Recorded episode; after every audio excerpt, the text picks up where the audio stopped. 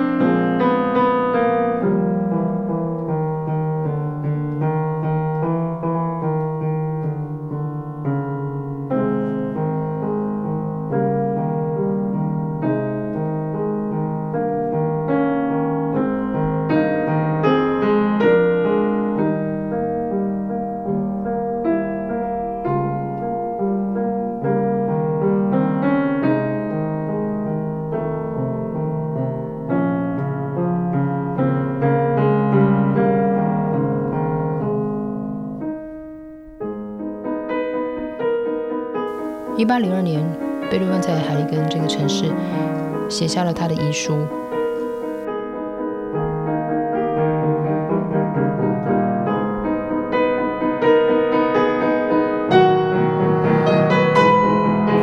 总是在贝多芬的音乐里面听到生命力，特别是在他交响曲当中，他所提升低音鼓这个乐器。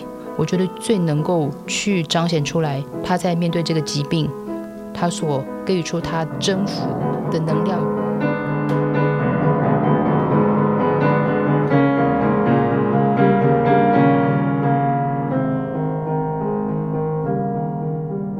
因为其实我觉得人生如战场，低音鼓就很像说我们在面对每次挑战当中的一个战鼓。每次端午节在看龙舟竞赛的时候，鼓所能够给予人。好像在面对最后的一搏时候的一个呐喊的力量，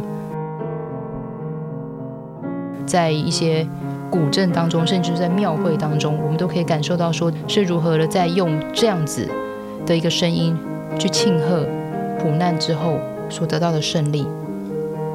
我觉得或许贝多芬的疾病，贝多芬的耳疾所留下来的，不是只是我们今天看到他脸部坚毅的线条。我觉得更重要的是，他将这些苦难的东西，把它当做声音的笔记，把它放在他的交响曲里面。所以，我们从他的正音，从他的战音，从他的力度，甚至从铜管胜利的号角，以及定音鼓当中地大震动的感受，我们更可以读得出，很多时候为什么在皮亚尼西莫，我们能够看见天堂的样子，